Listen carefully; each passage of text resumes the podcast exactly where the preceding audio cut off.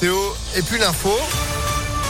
L'actu, Sandonolier, bonjour. Bonjour Phil, bonjour à tous. À la une, toujours euh, un trafic très perturbé à la SNCF en Auvergne-Rhône-Alpes aujourd'hui avec euh, des TER supprimés au départ ou à l'arrivée de Lyon-Perrache en direction de Saint-Étienne, Roanne, Villefranche et Vienne.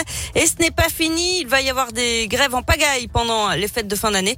Il va donc falloir penser à s'organiser pour les départs en vacances, Céline Bouchard-là. Oui, en Auvergne-Rhône-Alpes et plus généralement pour les TGV Sud-Est, trois syndicats appellent à la grève les vendredis, samedis et dimanches des trois week-ends des vacances.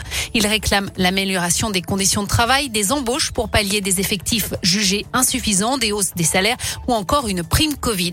À noter qu'un mouvement est déjà en cours depuis hier et encore aujourd'hui mardi sur les TER de la région et que des appels à la grève ont été lancés pour les contrôleurs des Alpes et les agents de la région lyonnaise pour vendredi prochain le 17. Alors quel impact sur les déplacements des voyageurs? Il est encore trop tôt pour le dire. Pour l'heure, la direction de la SNCF n'a souhaité faire aucun commentaire alors que les discussions avec les syndicats se poursuivent. Merci Céline. Et puis journée de mobilisation aussi des magistrats et des greffiers. C'est plutôt rare. Ils dénoncent le manque de moyens humains et matériels et le trop grand nombre de réformes qui se succèdent chaque année. Ils parlent d'un épuisement collectif. Ils se rassembleront devant le tribunal judiciaire de Lyon à midi et demi. Et puis quelques perturbations également dans les centres de loisirs. Aujourd'hui, deuxième et dernier jour de grève des animateurs pour l'amélioration de leurs conditions de travail et des hausses de salaire.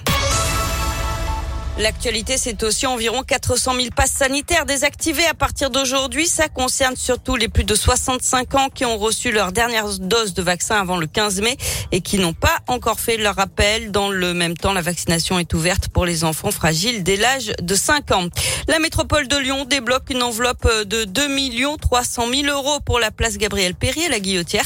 Cette somme va permettre de financer des travaux à partir de l'an prochain, notamment pour végétaliser la place. Le projet exact sera connu dans quelques jours puisqu'il fait l'objet d'une concertation dont on connaîtra le résultat aujourd'hui. Et puis bonne nouvelle à la Guillotière, signe que le calme semble revenir. Le McDo et le casino de la place Gabriel Péry justement ont repris leurs horaires habituels sur le progrès. Ils n'ouvraient plus le soir ces dernières semaines à cause de l'insécurité. Après la prime énergie, c'est la prime de Noël qui est versée aujourd'hui à 2 300 000 ménages modestes, ceux qui touchent les minima sociaux. Puis le SMIC pourrait lui augmenter de 0,9%. C'est ce que prévoit l'INSEE en tout cas au 1er janvier. Hors coup de pouce du gouvernement, l'Institut de statistique qui prévoit d'ailleurs une croissance annuelle de 6,7%. Il s'agirait du plus haut taux de croissance depuis plus de 50 ans après un plongeon de 8% du PIB en 2020 à cause de la crise. Du sport avec du foot, cette euh, dernière journée de la phase de groupe de la Ligue des champions féminines. L'OL reçoit les Suédoises de Göteborg. C'est à 18h45 à Dessine. Un nouvel entraîneur pour la Saint-Etienne, Pascal Duprat, remplace Claude Puel jusqu'à la fin de la saison. Les Verts sont pour l'instant lanterne rouge du championnat. Il y a du basket ce soir de l'Euroleague. L'Asvel accueille le Zénith Saint-Pétersbourg à 21h.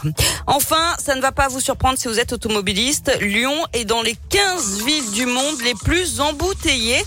En 2021, on a passé 102 heures en moyenne dans les embouteillages. Ah ouais. Et on roule à 20 km heure seulement en ville.